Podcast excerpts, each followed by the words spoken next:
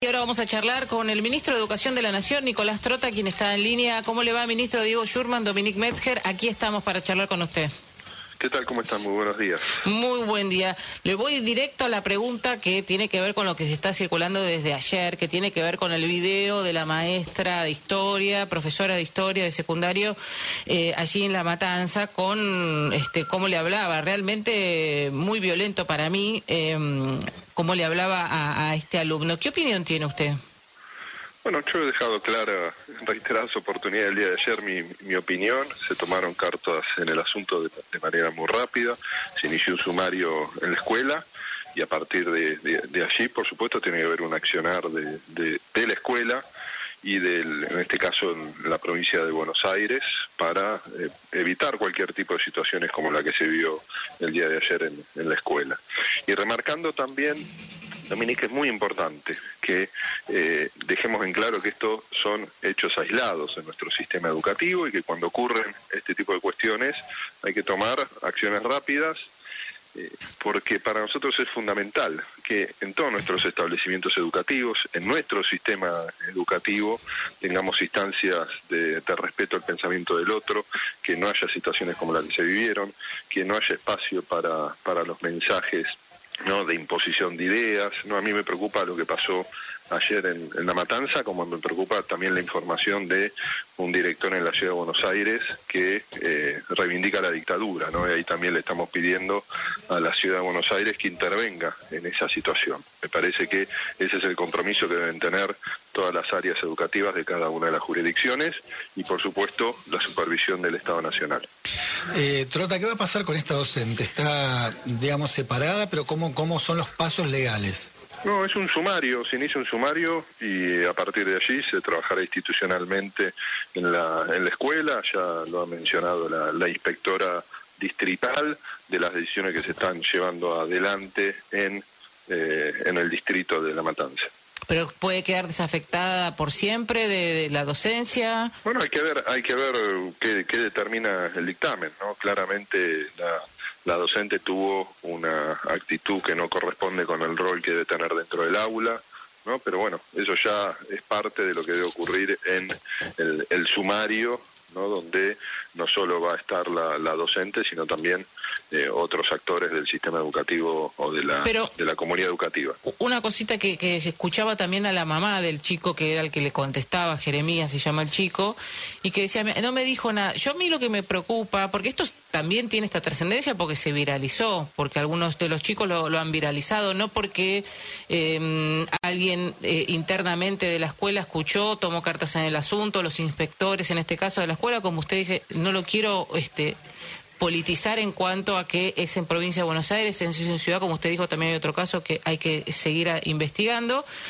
Nadie había hecho antes nada, nadie había tomado nota de nada hasta que se viraliza. Y la madre de este chico dice, a mí nunca me dijo nada que pasaba estas cosas en las escuelas. No, Temor que esto no se naturalice. No, es que no, no está bien. estos eventos. Por supuesto que no está bien. Ahora, también yo creo, y vos lo dijiste, Dominique, no hay que politizar o partidizar esta discusión porque son cuestiones que no pueden ocurrir ni en la ciudad, ni en la provincia, ni en ningún distrito y a partir de allí ¿no? dejar que funcione la instancia del de sumario que se, que se abrió ayer en la provincia de Buenos Aires. Eh, ministro, de cambio de tema, eh, la ministra de Salud, Carla Bisotti, bueno, no, no descarta el crecimiento de esta variante Delta aquí en la Argentina, ya de hecho hay circulación comunitaria. Ahora, simultáneamente cuando se conoce eso, y, y, teniendo el diario el lunes, que es lo que sucede en Europa, que ha crecido la curva producto de esta variante, nosotros vamos conociendo medidas de flexibilización dentro de las escuelas, ¿no? Eh, para que haya presencialidad plena. No es un riesgo, este, están tomando todos los recaudos, no son un riesgo las burbujas con tantos chicos este, y docentes que circulan en distintos colegios en el mismo aula. Bueno, venimos de eh, 13 semanas de mejora constante de los indicadores sanitarios epidemiológicos y eso es lo que nos permitió con la recomendación de los especialistas, porque venimos trabajando con los representantes de la Sociedad Argentina de Pediatría, de la Organización Mundial de la Salud, de la Organización Panamericana de la Salud y, por supuesto, otras referencias sanitarias de nuestro país, incluyendo los representantes de los ministerios de salud. Poder tomar esta decisión, que implica ¿no? disminuir en algunos casos el distanciamiento, ¿no? un distanciamiento óptimo que sigue siendo de un metro y medio, un distanciamiento admisible para permitir mayor presencialidad de 90 centímetros dentro del aula, que es lo que recomienda, entre otros lugares, el Centro de Prevención de Enfermedad de los Estados Unidos, y en el marco de la excepcionalidad, ¿no? para poder intensificar la, la presencialidad, una y distancia inferior a los 90 centímetros, siempre y cuando compensemos esa disminución de la distancia con otras medidas preventivas, una de las cuales son los testeos, el uso del el tapaboca doble o triple o barbijo y finalmente el uso de medidores de dióxido de carbono para chequear y fiscalizar que la circulación del aire sea correcta esa renovación del aire en las aulas. Y en esos casos acompaña el Estado Nacional con la inversión para poder adquirir cada uno de esos aspectos y permitir esa intensidad. Ahora, digo, no es una medida definitiva si en alguna jurisdicción cambia la realidad sanitaria y epidemiológica, en un momento donde también empiezan a mejorar las temperaturas y eso va a permitir desplegar una utilización de espacios que en el invierno no se podían usar por esas temperaturas tan bajas, no espacios abiertos y abiertos de las escuelas, porque la prioridad siempre es tener el mayor distanciamiento posible, pero hoy, frente a una situación de baja del nivel de circulación de contagios internacionales se puede dar este paso. Ahora, teniendo en cuenta que la, variante Delta ya está casi como con circulación comunitaria o, muy cercana a, la circulación comunitaria y que los niños son los que justamente en este contexto por ahora no tienen vacuna.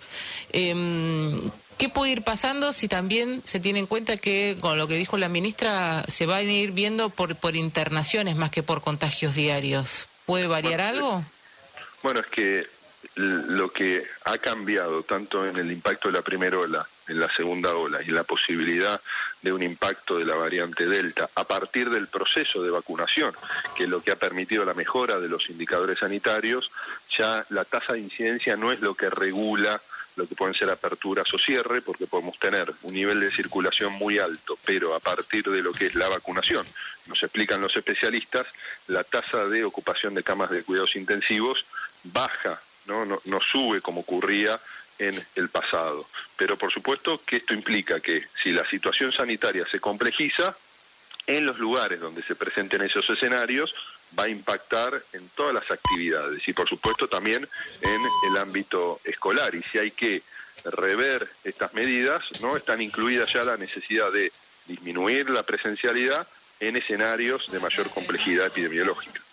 Eh, ministro, hablando un poquito de la pandemia y lo que ha sucedido allí en la Quinta de, Olivos, ¿usted cree que el presidente pierde autoridad en todo caso en, materia de eh, lucha contra la pandemia a propósito de lo sucedido allí en la fiesta de Fabiola Yáñez? No, por supuesto que no, porque creo que el presidente ha sido claro en lo que fue una equivocación, en lo que fue un hecho aislado, como se manifestó, en las disculpas correspondientes que es lo que nuestro presidente debía hacer y es lo que hizo.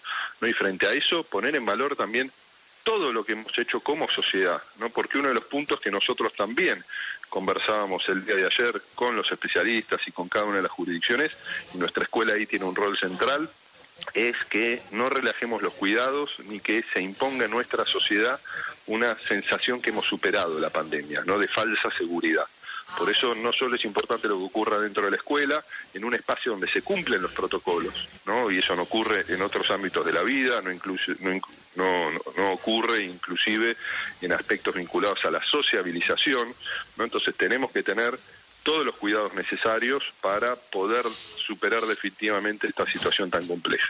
A mí me parece prematuro, ¿no? Pero hay algunos eh, funcionarios como Zabaleta o Ferraresi que ya están diciendo que Alberto Fernández eh, debiera tener un mandato más, debiera ir por un mandato más. ¿Usted coincide con esta mirada?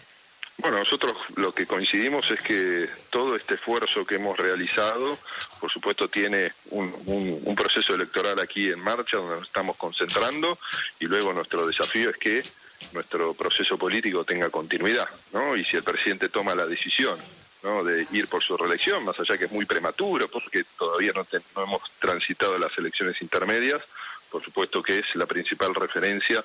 La verdad que para nosotros es muy importante eh, poner en valor todo el esfuerzo ¿no? y que la sociedad no solo vea reflejado en un momento muy difícil mm. todo lo que lleva adelante el gobierno, sino principalmente todo lo que nos comprometemos a desplegar a partir de la superación de la pandemia. Gracias, ministro. Muchas gracias a ustedes. Buen día. Nicolás Trota, el ministro de Educación de la Nación.